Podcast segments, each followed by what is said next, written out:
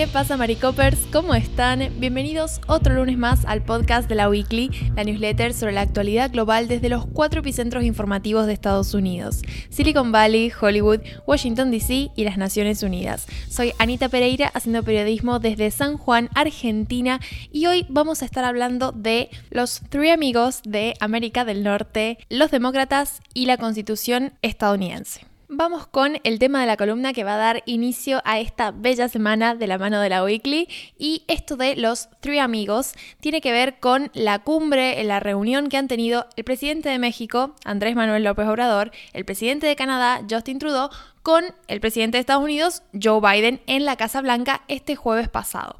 ¿Qué pasa? Venimos de un contexto en el que Estados Unidos está tratando de recuperar sus relaciones, sobre todo con los principales socios económicos, que son sus países vecinos, es decir, Canadá y México.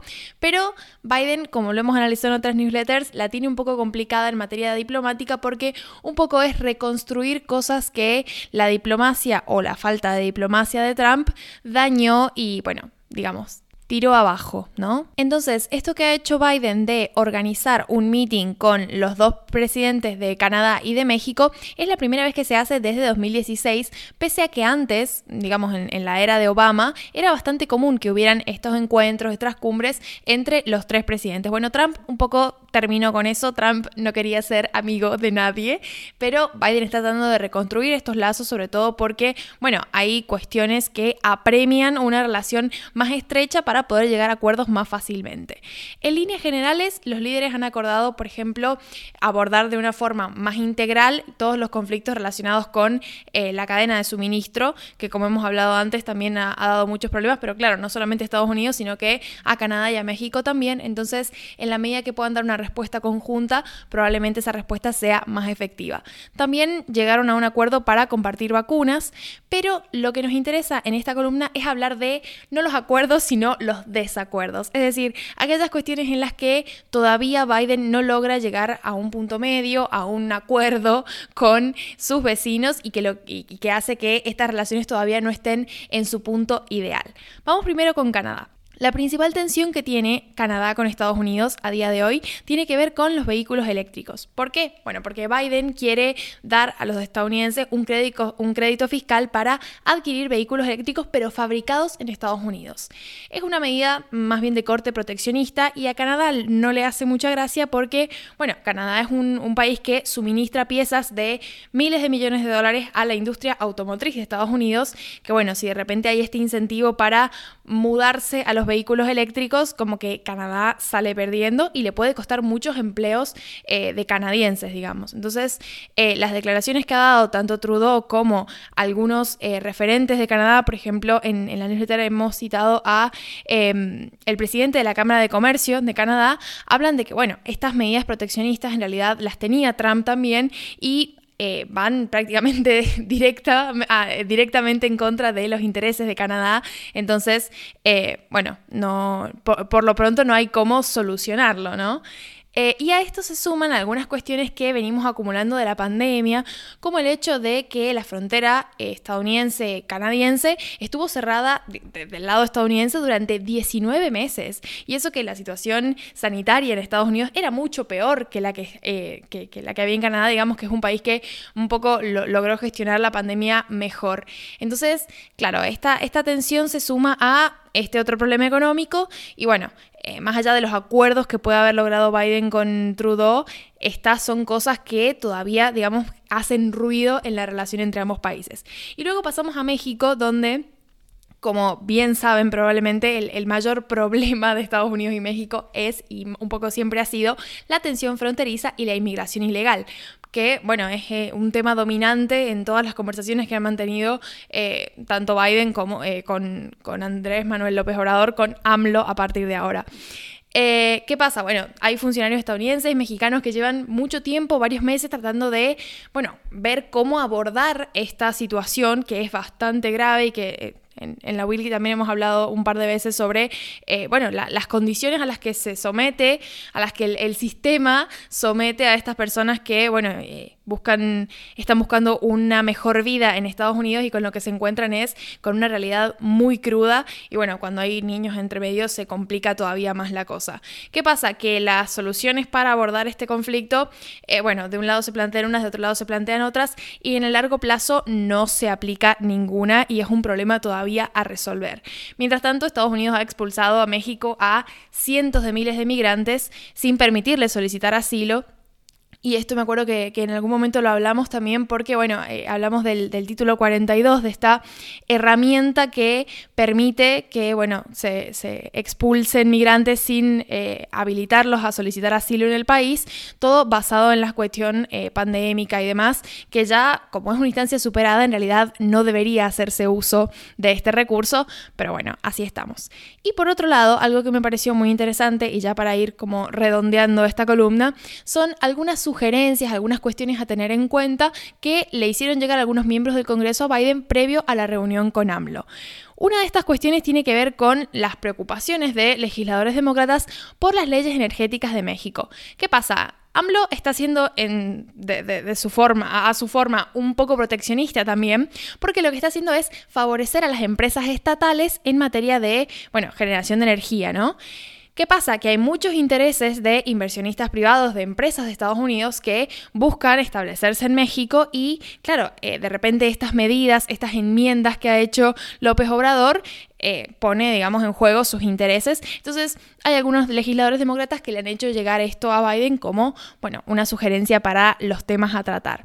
Y bueno, también por otro lado salió eh, esto de, la posibilidad de, de hacerle un llamado de atención a México por los abusos en materia de derechos humanos que se han perpetrado por las fuerzas de seguridad, que bueno, sucede en la frontera, pero también sucede al interior de México y es un tema pendiente. Así que bueno, un poco esto es para, redondear la, situación de mm, Estados Unidos con Canadá y México. Ya veremos cómo prosigue de ahora en más luego de, de esta cumbre que un paso al menos en la dirección hacia una mejor diplomacia ha dado. Pero bueno, vamos con el segundo titular que tiene que ver con los demócratas, como les decía antes, porque bueno, finalmente este viernes han logrado aprobar el paquete de gasto social del que tanto hemos dado la lata en esta newsletter, pero bueno, era un, un paquete muy importante y en una votación bastante, bastante ajustada, 220 a 213, en la Cámara de Representantes se logró aprobar. Eh, de hecho, solo tuvo un voto eh, de demócrata en contra de este proyecto, que ha sido el de Jared Golden, un congresista moderado de Maine, que bueno, tiene una relación complicada el año que viene, eh, porque bueno, su distrito es más bien de tendencia republicana, así que quizá podemos entender su voto más desde ese lado. Volvamos a el paquete de gasto social. Yo sé que hemos hablado bastante, pero nunca viene de más hacer un repaso. Es un paquete que, entre otras cosas, incluye guardería universal, ayudas para el cuidado de niños, ampliación del acceso sanitario asequible y también iniciativas para la lucha contra el cambio climático, como les decía, entre otras varias medidas. Es un paquete bastante grande y de hecho con un presupuesto interesante, hablamos de 1.75 billones de dólares que, bueno, se planean gastar a lo largo de la siguiente década. Y bueno, si bien no es el, precio original que este, que este paquete tenía, porque se esperaba, al menos por parte de los eh, demócratas progresistas, un, un precio mayor, finalmente se ha conseguido aprobar, lo cual es bastante decir, así que en esas estamos. Y de todas formas, cuando yo hablo de que finalmente se consiguió aprobar, me refiero a todas estas disputas que hemos estado siguiendo al interior del Partido Demócrata que tienen que ver con, bueno, los intereses de los demócratas eh, progresistas contra los intereses de los demócratas moderados. Pero no significa que el paquete en sí esté aprobado en un 100%. Todavía le queda pasar por el Senado, donde probablemente sufra grandes cambios, porque, bueno, eh, tenemos de, repente el, rol de los senadores demócratas moderados, bisagra, que son Joe Manchin y Kristen Cinema, donde que probablemente, o sea, tengan peticiones. Eh, puntuales sobre el paquete y que se van a tener que agregar en, la, o sea, en, favor de conseguir el consenso necesario para aprobarlo. Algunas de estas medidas, por ejemplo, tienen que ver con la baja remunerada de cuatro semanas y algunas inversiones en materia de lucha contra el cambio climático que probablemente se recorten. Así que bueno, pasamos al último titular que tiene que ver con la constitución estadounidense. Yo me pregunto si ustedes se han quedado como, como con un signo de pregunta en la cabeza cuando lo dije al inicio del podcast, el mismo signo de pregunta que tuve yo cuando me metí a este titular y dije, ¿qué está pasando? Bueno, ¿qué es lo que está pasando? Que un grupo de fanáticos de las criptomonedas ha conseguido reunir más de 47 millones de dólares en Ether para comprar una copia de la constitución estadounidense. Básicamente, un grupo llamado Constitution DAO tenía la intención de recaudar suficiente dinero para ganar una subasta en la que se estaba pujando por una de las pocas copias originales de la Constitución estadounidense. DAO es una organización autónoma descentralizada que en este caso lo que ha permitido es que miles de personas se repartan la propiedad de esa copia de la constitución y luego puedan votar sobre su gestión. Es decir, por ejemplo, eh, en, qué en qué museo se va a exhibir, ¿no? Eh, eh, un momento, ¿me escuchan? ¿Me escuchan? Vale, sí, un apunte importante, ¿vale? Porque es que esto ha sido culpa mía, que yo le pasé el guion de esta parte de la newsletter a Anita y no mm, hice el apunte apropiado, que es que la subasta la terminaron perdiendo contra un inversor mil millonario. Entonces, este grupo no va a tener posesión de esta copia de la Constitución y ahora viene a colación lo que os cuenta Anita más adelante, ¿no? Que hay que devolver el dinero de aquellos que participaron en la campaña de mecenazgo. Pero ya está, era solo lo único que necesitabais Buenas noches, adiós. Entonces, bueno, esto es un, ejemplo más de iniciativas random en el mundo de las criptomonedas, donde todo lo que tiene que ver con, el hype y con este miedo a perderse el momentum generan sumas de dinero impresionantes. Bueno, y ahora lo que, lo que resta es a los gestores de este movimiento devolver el dinero en forma de cripto a los que participaron en la campaña, siendo mecenas de estas de esta eh, iniciativa que puede terminar siendo un desafío interesante. Y ahí en la newsletter les dejamos un link para profundizar más en esto. La verdad es que yo lo toco un poco por encima porque mm, desconozco muchas de las cosas, pero no podemos negar que es bastante interesante. Y bueno, tienen links del resto de, noticias también por si desean consultarlo. Así que bueno, eso ha sido todo por mi parte. Nos vemos mañana a los suscriptores premium con una columna very, very special sobre las elecciones en Chile, que si no las están siguiendo, pues deberían, porque la verdad es que están eh, marcando tendencia y son un evento bastante importante, no solamente para el país, sino también para la región. Eh, pero bueno, si no, caso contrario, nos vemos directamente en la newsletter del fin de semana, que es la otra edición free. Adiós.